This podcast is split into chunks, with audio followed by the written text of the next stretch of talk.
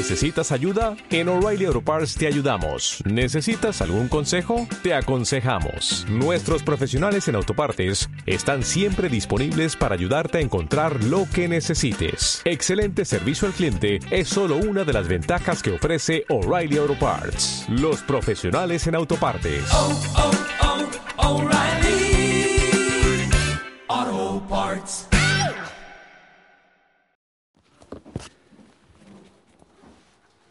¿Cuáles son tus convicciones? ¿En qué basas lo que eres y lo que haces? ¿Hasta qué punto tus creencias determinan lo que eres y lo que haces? Tener convicciones es importante, ¿verdad? Si no las tenemos, caemos en el peligro de ser personas llevadas por el viento de un lado a otro. Y necesitamos, necesitamos entender cuáles son nuestras convicciones. Pero a la vez que hablamos de convicciones estamos hablando de otro concepto, y es el concepto de autenticidad. Vivamos vidas auténticas, es lo que nos va a decir la palabra. Y tenéis ahí espacio en los boletines, podéis eh, mm, anotar, eh, si queréis, alguna de las cosas que vamos a ir comentando vivamos vidas auténticas. ¿Pensáis que vivimos una sociedad auténtica? Quizás es una sociedad más de sucedáneo, más de imitaciones. Y parece ser que lo auténtico sobresale entre la mediocridad, entre la oscuridad. Buscamos gente auténtica, testimonios de carne y hueso, personas que viven lo que creen y que lo que creen lo viven. Y en Gálatas 2 vamos a encontrar cómo vivir vidas auténticas y cómo tener convicciones, pero no solamente cómo tener convicciones. Vamos a ver que aquí había gente, personas, siervos de Dios, que tenían convicciones, pero ante la presión del qué dirán, la presión de la masa, la presión de la mayoría, se sienten acobardados y actúan en contra de sus convicciones. ¿De acuerdo? Vamos a hablar de convicciones, vamos a hablar de vivir vidas auténticas, Gálatas 2, 11 al 19. ¿Qué ha ocurrido? Aquí hemos visto cómo se ha afirmado el carácter único del Evangelio y cómo la misión de ese Evangelio se convierte en un llamado diverso. Pedro, por ejemplo, y Jacobo a los judíos ahí en Jerusalén, Pablo, por ejemplo, a los gentiles, a los no judíos, y a la vez es algo integral. Nos acaba de decir los versículos anteriores, no os olvidéis de los pobres. Pero aquí pasa a relatar el problema que Pablo vivió con, con, Pedro. Ya hablamos de ese concilio de Jerusalén, de ese momento en el cual se habían convertido personas de otras culturas y la pregunta es, ¿tenían que ser circuncidados o no? ¿Tenían que pasar por los ritos judíos o no? Y llegaron al acuerdo delante del Señor que no, que el Evangelio salva y que no hay que añadir nada para ser un auténtico cristiano, un hijo de Dios, ningún otro rito. Vivamos vidas auténticas, es lo que nos dice aquí la palabra del Señor. Y empezamos por el versículo 11, eh, con, contando, versículo 11 y 12. Dice, pero cuando Pedro vino a Antioquía, le resistí cara a cara. Un momento, estamos hablando de apóstoles, de una misma iglesia, la iglesia del Señor y, nos, de repente nos sorprende, ¿no? Dice, le resistí cara a cara porque era de condenar. De repente saltan nuestras alarmas. ¿Qué habrá hecho Pedro? Si Pedro es Pedro. Pues antes que viniesen algunos de parte de Jacobo, comían con los gentiles. Pero después de que vinieran, de que vinieron, perdón, se retraía y se apartaba porque tenía miedo de los de la circuncisión. Vivamos vidas auténticas. ¿Cómo? En primer lugar, en alerta. En alerta ante la falta de convicción que nos puede hacer claudicar. A veces la falta de convicción, de tener las cosas claras y de ser coherentes, nos puede ser o nos puede llevar a ser barcos a la deriva. Así que estemos en alerta ante la posible falta de convicción que nos puede hacer claudicar. Hemos leído versículos 11 y 12, ¿verdad? Hemos entendido qué lío se organiza por una comida. Es como si aquí tuviéramos una comida y unos comen separados unos de los otros y de repente dice que qué ha ocurrido aquí. Quizás es más que eso, ¿no? Y por eso queremos entenderlo. Porque quizás está lejos de nuestro contexto, de nuestra realidad cultural hoy, aunque quizás no tanto cuando vemos temas como la segregación o las divisiones a muchos niveles en nuestra sociedad y aún en el campo eh, de las iglesias, ¿no? Pero fijaros lo que, lo que vemos aquí. Nuestra historia comienza, lo que está relatando aquí eh, Pablo, en Antioquía, un animado centro cosmopolita. Hay gente de otros lugares. ¿Habéis visitado alguna ciudad cosmopolita? Bueno, ya podemos decir que hay pueblos cosmopolitas. Este es un pueblo cosmopolita. Cuando se hizo una comida hace unos cuantos años, se encontraron personas de 30 nacionalidades diferentes aquí, donde estamos. He estado en lugares como Toronto, sumamente cosmopolitas. Uno llega a Madrid, vamos cambiando, pero hay otros lugares, Londres, por ejemplo, Toronto quizás todavía más, donde encuentras en una misma calle, en una misma avenida, lugares para comer la comida más extraña que pudieras imaginarte.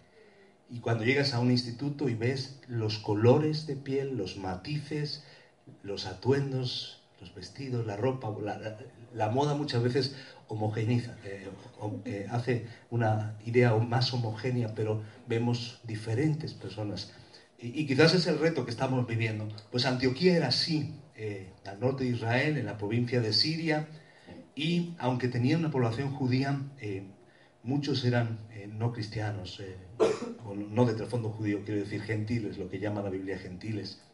Ahí estaban los judíos que estaban, se, se circuncidaban como un acto de seguir la ley judía, otros que venían de otro contexto y se habían convertido y en la iglesia había tal unidad y tal compañerismo que cuando comían, comían todos juntos y ya los judíos habían dejado sus prácticas estrictas de separación y todo lo que tiene que ver con las leyes eh, que trabajaban y que cultivaban desde su infancia. Un día llega Pedro de visita. Es que es Pedro. ¿Te imaginas? Viene Pedro, el que caminó sobre el agua, el que fue llamado por Jesús. Eh, Pedro que vio eh, a, Jesús resucitar a Lázaro de entre los muertos, eh, que llegó a la tumba vacía en la mañana de Pascua. Ese es Pedro, el que caminó sobre las aguas, el que predicó y vio a tres mil convertirse en aquellos primeros días de la iglesia. Bueno, además es Pedro, Cefas. Su nombre es piedra. Pedro, la roca. Pedro, la roca. Da nombre de artista, ¿verdad? Que algunos conoceréis. Pues este era Pedro. Llega Pedro y esa iglesia es tan unida que le invitan y Pedro se siente tan a gusto entre aquellos creyentes que disfruta y todo va fenomenal. Hasta que más adelante nos cuenta la historia algo pasó. Llegaron algunos supuestamente de parte de Jacobo, hermano de Jesús, supuestamente, ¿verdad? Porque ya en el concilio de Jerusalén eh, habían dicho que se podía eh, vivir la fe sin añadir las prácticas judías.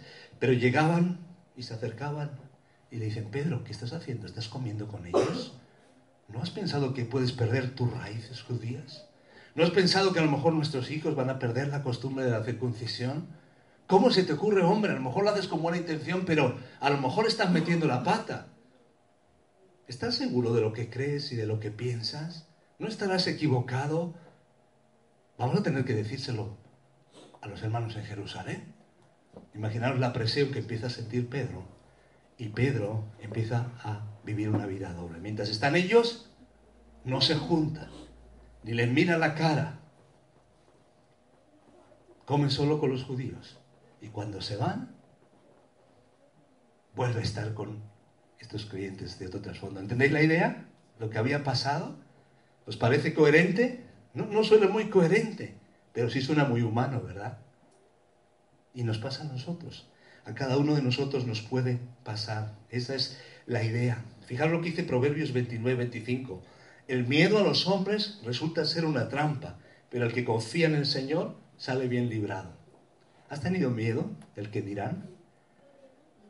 ¿Miedo de los hombres? ¿Miedo de lo que pueden decir otros? En la iglesia, fuera de la iglesia, en el instituto, en la universidad, en el lugar de trabajo, en el vecindario. El miedo a los hombres resulta ser una trampa, pero el que confía en el Señor sale bien librado. Pedro temía lo que estos hombres podían hacer. Esto le compromete en cuanto a sus convicciones. Él sabía que el Evangelio no tenía restricciones, eran libres en Cristo, no había que añadir nada, pero, de nuevo Pedro, no es, no, es, no es algo nuevo para él. ¿Recordáis otro momento en que Pedro actúa por el miedo? Miedo a perder la cabeza, miedo a ser crucificado, miedo a ser acusado, siente que está delante de un abismo y niega a Jesús tres veces, el mismo que es impulsivo para el bien o para declarar cosas e ideas que tenían claras en cuanto a Jesús, es el mismo que siente miedo. Ahora, fijaros que la presión fue tal que nos dice el versículo siguiente que vamos a, a leer, que otros empezaban a hacer lo mismo. Y Bernabé, hijo de consolación, otra persona importante, con un sentido común y un discernimiento y una madurez espiritual, empezó a hacer lo mismo. O sea que Pedro hace una cosa y todos le siguen. Y este es el problema. Pedro demuestra su carácter ambivalente, disfrutando la libertad, se junta con los gentiles, somos libres en Cristo. Llega con los judíos y dice, practiquemos la circuncisión. ¿Qué te pasa, Pedro? ¿Eres bipolar? ¿Qué te pasa, Pedro?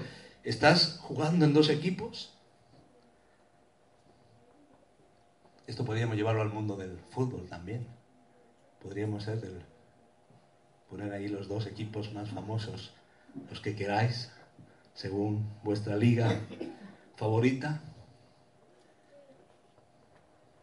Así que esta es la situación, esto es lo que están viviendo. Y esto nos debe llevar a pensar, ¿practico y vivo el Evangelio que creo?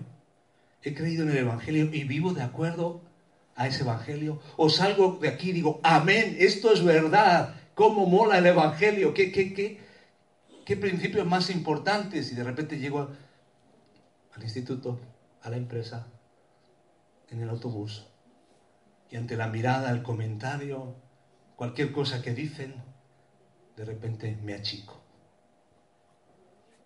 Salí de aquí diciendo, esto es verdad, y de repente miro para otro lado cuando voy por la calle. Nos puede pasar en prácticas o en cosas que hacemos, ya no en aspectos que no comprometen nuestro testimonio, pero en aspectos que pueden comprometerlo.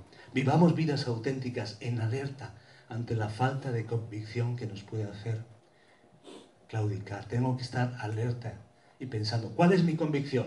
¿Por qué estoy haciendo lo que estoy haciendo? Lo estoy haciendo por el que dirán, aunque sea algo bueno. Yo puedo llegar aquí veo a todos cantar y canto. Yo recuerdo los primeros días cuando iba a una iglesia evangélica. Tenía la madura edad de siete años. Y veía una señora un poquito más adelante en la iglesia, de pelo blanco, se llamaba Concha, ah, que decía, amén. Y hacía así. Entonces yo llegué con siete años y cuando Concha decía amén, yo decía amén y hacía así. Al principio no entendía. Lo hacía porque, bueno, había que hacer lo que hace donde va la gente, donde va Vicente, ¿no? No nos puede pasar eso, aún ya conociendo a los demás. Si lo he dicho al revés, le dais la vuelta, no os preocupéis, estáis despiertos. Muy bien, vivamos vidas auténticas, en alerta, en segundo lugar, conscientes, conscientes, bueno, esto es lo que ya hemos eh, mencionado, ¿verdad? En alerta ante la falta de convicciones, en segundo lugar, conscientes del efecto de nuestras acciones e influencia. Se habla muchas veces del efecto mariposa. Solo el mover de las alas de una mariposa, el efecto que pudiera tener alrededor del mundo. Hay un verdadero efecto mariposa, hay un verdadero efecto en lo que yo hago. Como padre, como hijo, como joven, como adulto, como hombre, como mujer, cada uno de nosotros podemos aplicarlo. Y aquí llegamos al, versículo 13. Lo encontráis ahí, conscientes del efecto de nuestra acción y ejemplo. Gálatas 2.13 dice, y en su simulación, es interesante, esta es la palabra, aquí lo traduce simulación, esta es la palabra hipocresía. Simular algo, un juego de acción. Y en su simulación participaban también los otros judíos, de tal manera que aún Bernabé, ¿qué te pasó Bernabé?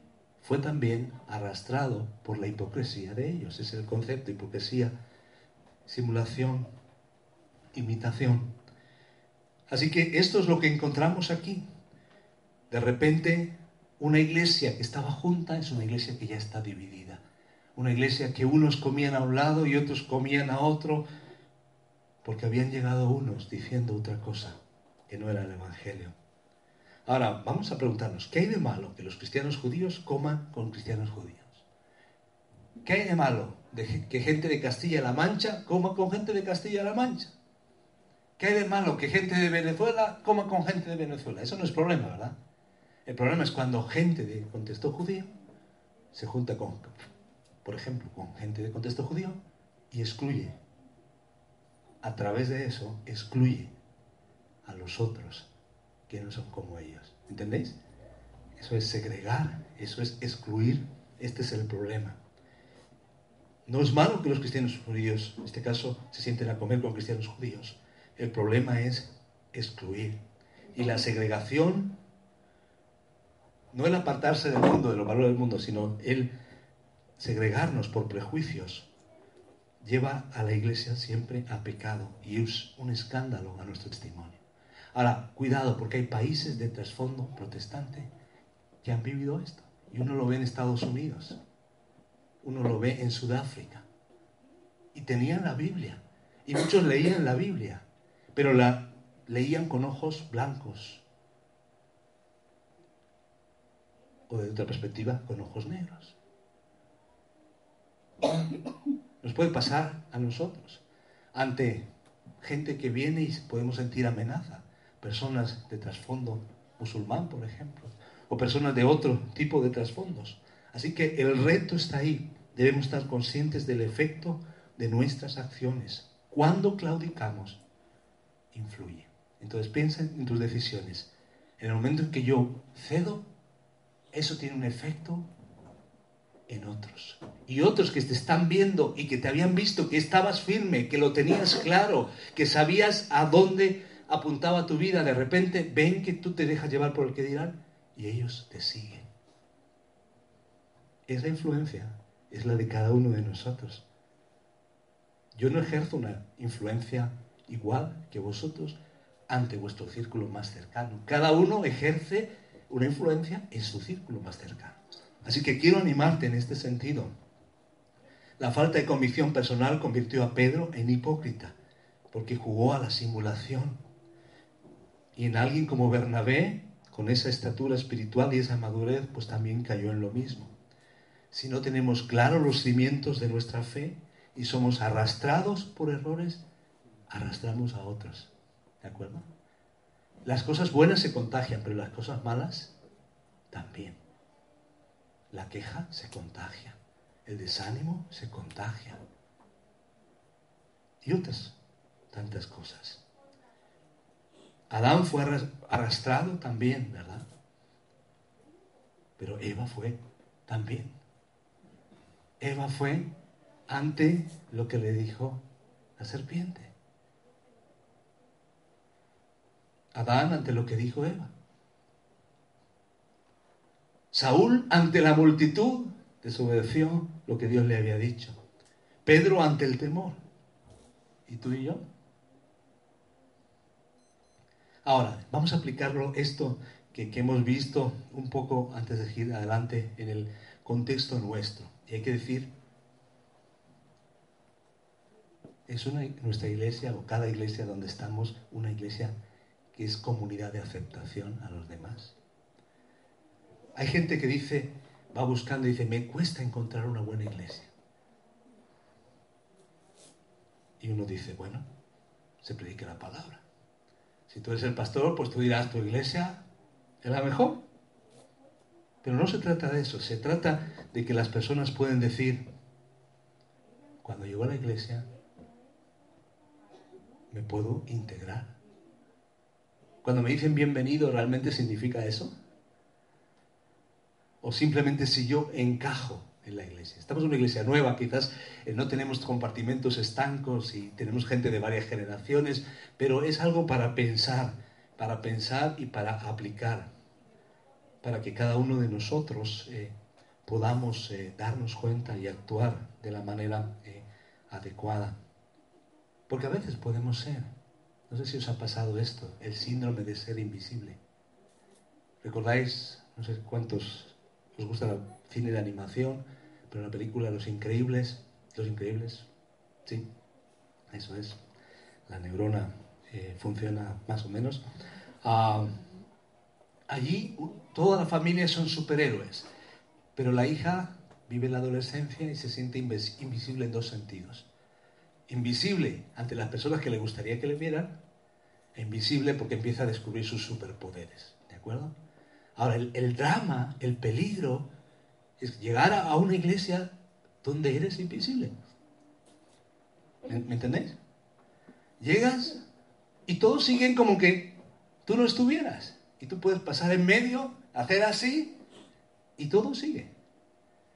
Y creo que nos puede pasar a todas las generaciones. Entre los jóvenes, joven tiene un detector de jóvenes y encuentra a los jóvenes, encuentra la edad. Y no importa si hay una sombra que se llama adulto de 50 o una señora de 60, no lo ve, porque solo está viendo. Estoy exagerando un poco, ¿verdad? No, no necesariamente es así, ¿no? Pero nos puede pasar, nos puede pasar a todos los niveles. Esto para aplicarlo, ¿verdad? El Evangelio lo que hace es une, y une personas tan variadas como las que estamos aquí. Y eso debe ser. Cuando alguien viene, es visible. Es visible, pero no para decir, ay, madre mía, sino para aceptarlo en la comunidad y darle la bienvenida. Entonces, conscientes del efecto de nuestras acciones, debemos actuar porque crean modelo y consecuencia, pero también decididos a actuar. Versículo 14 dice algo, y aquí ponemos esta expresión, una amonestación íntegra es necesaria y no debe guardar resentimiento. Fijaros lo que dice el versículo 14. Vamos a la siguiente imagen, que también lo tenemos. Pero cuando vi que no andaban rectamente, fijaros, no es un asunto de modas, no es un asunto de costumbres, era un asunto de... Pero, Pablo, ¿no estás exagerando? Que coman con quien quieran. No, era un asunto de separar, porque el Evangelio une y ellos estaban desvirtuando el Evangelio.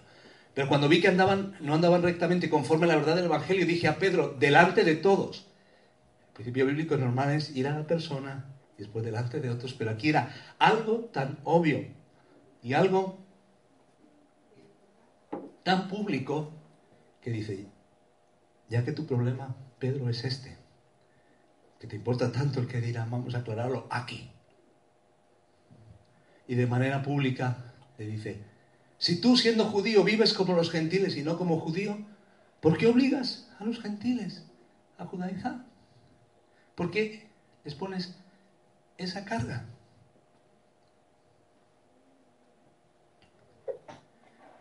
Pablo confronta. Él ve que no está hablando o actuando Pedro de acuerdo a la verdad del Evangelio. La palabra aquí, actuar en línea, ah, es la misma palabra que se usa para eh, ortopedia. Es interesante.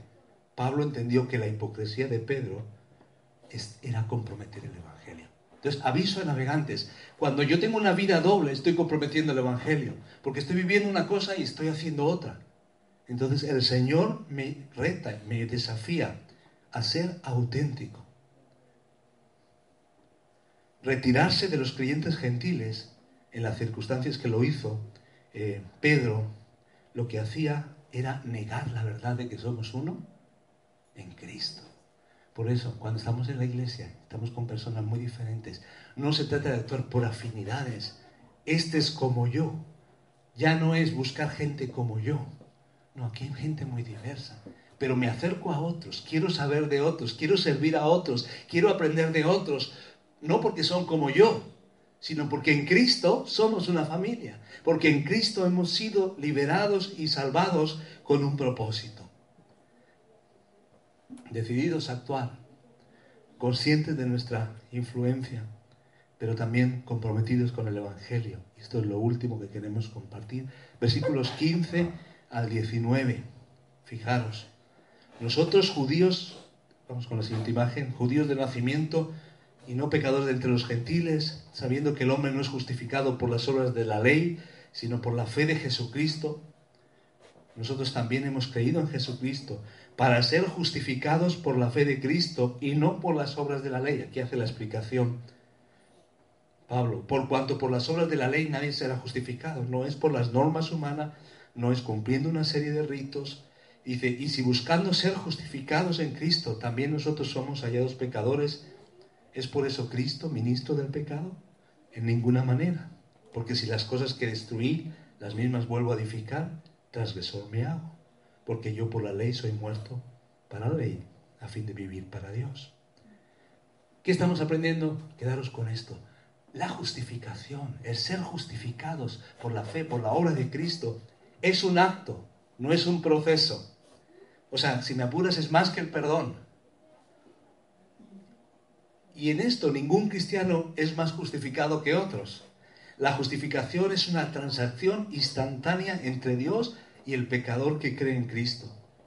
Si la justificación fuera por las buenas obras, por cumplir esto o lo otro, sería un proceso gradual.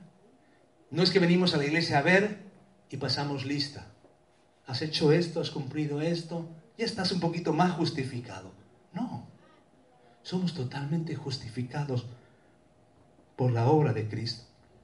La justificación declara justo al pecador que cree. Después es el proceso de la santificación y la transformación. Pero la justificación en ese sentido es más que el perdón. Pues una persona es perdonada, pero va a experimentar pues todo un proceso. Aún eh, podemos pensar en alguien en la cárcel. Aunque pague su, pena o salga de la cárcel, queda un registro. La justificación nos habla de la obra total de Dios. El ser humano no es justificado sobre la base de lo que Él es, de lo que Él posee, de lo que Él conquista, sino sobre la base, fijaros, de lo que no poseemos, de lo que no tenemos. Solo cuando tú y yo nos sentimos desnudos delante de Dios que no tenemos nada, ni una migaja, nada para salvarnos, es cuando Dios nos salva. De eso se trata. Por eso dice, porque si lo que destruí, eso de no modifico, transgresor, a mí mismo me constituyo. Lo que está diciendo Pablo es, Pedro, ni tú ni yo fuimos salvos por medio de la ley, sino por la fe en Cristo. Si ahora regresas a la ley o, te comportas de una forma con unos y, de otra forma con otros, estás diciendo que la obra de Cristo no es suficiente. Y yo os pregunto, ¿la obra de Cristo es suficiente? Si la obra de Cristo es suficiente, vivamos una vida auténtica,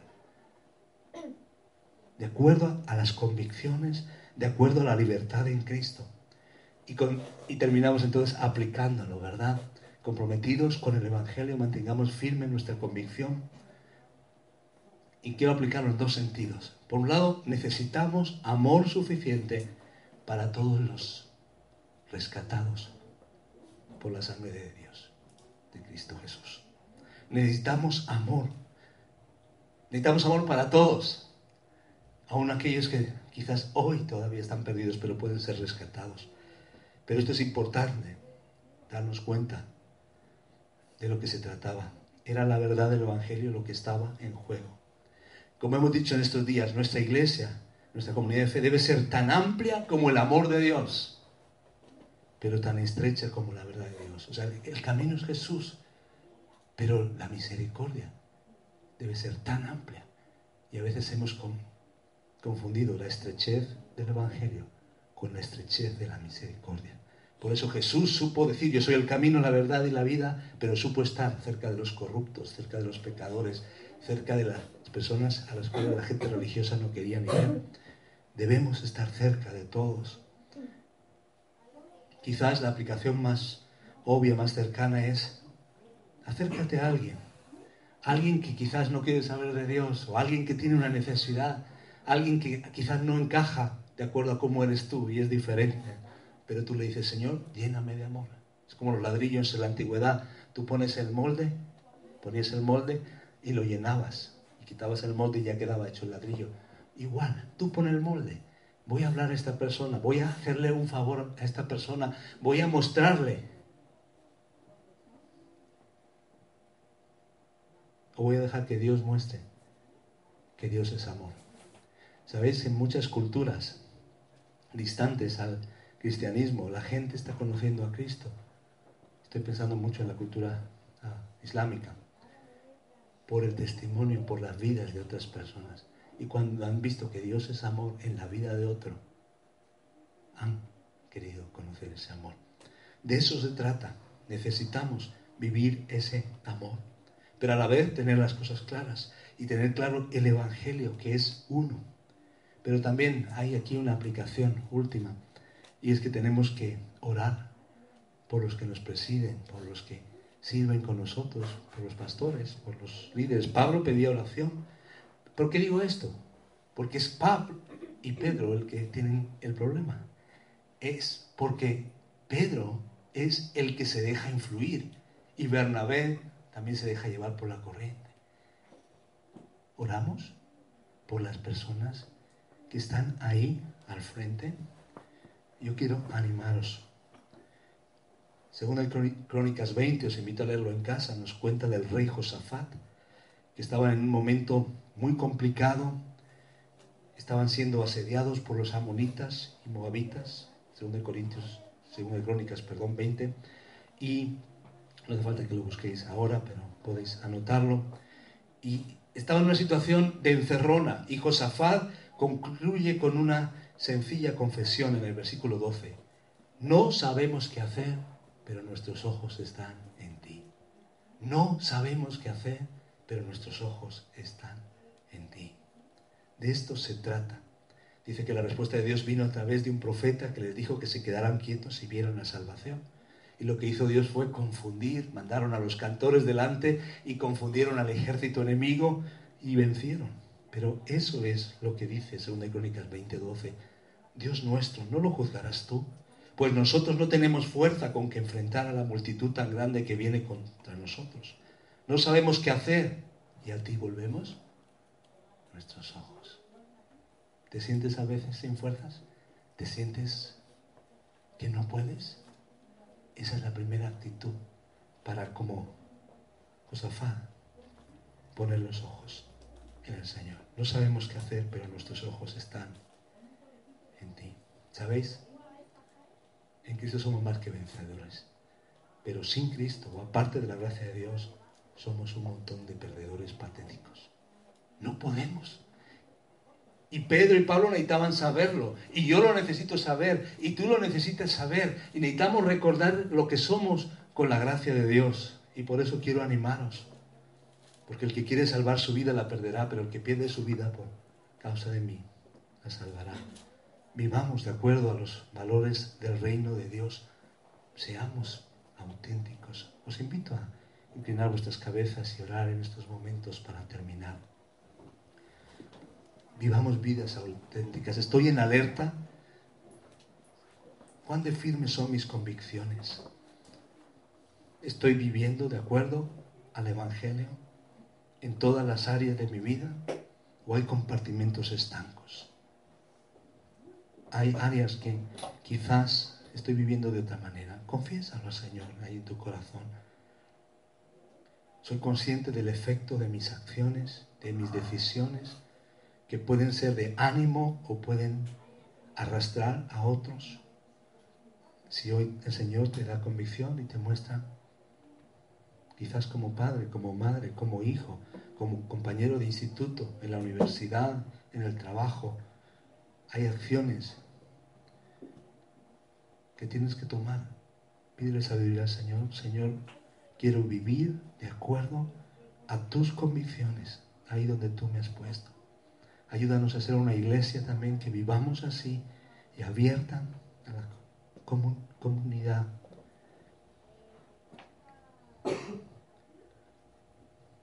Estamos decididos a actuar. A veces toca la amonestación, pero sobre todo también, como Pedro hizo, recibió la amonestación y no guardó resentimiento. Estamos comprometidos con el Evangelio. Señor, gracias, gracias por que tú nos animas a vivir auténticos, como Jesús que fue auténtico. Y gracias porque podemos ser auténticos al darnos cuenta que nosotros no podemos. Fuera de la gracia somos unos perdedores patéticos. Pero si en medio del conflicto, como Josafá, en medio de ver que estamos acorralados, te miramos, eso es el Evangelio. Mirarte a ti, confiar en ti y vivir de acuerdo a esa realidad. Ayúdanos, Señor. Queremos confiar en ti. Pido a aquellos que todavía, por aquellos que todavía no han depositado esa confianza para salvación. Pido por aquellos que sí lo han hecho, pero que a lo mejor en algún momento se sienten hoy mismo acorralados ante una situación difícil. Que podamos mirarte a ti. Que seamos una comunidad cristiana, un grupo de jóvenes, niños, adultos, mujeres, hombres, especialistas en mirar a Cristo. En el nombre de Jesús. Amén. Amén. Pues que el Señor lo bendiga y podemos...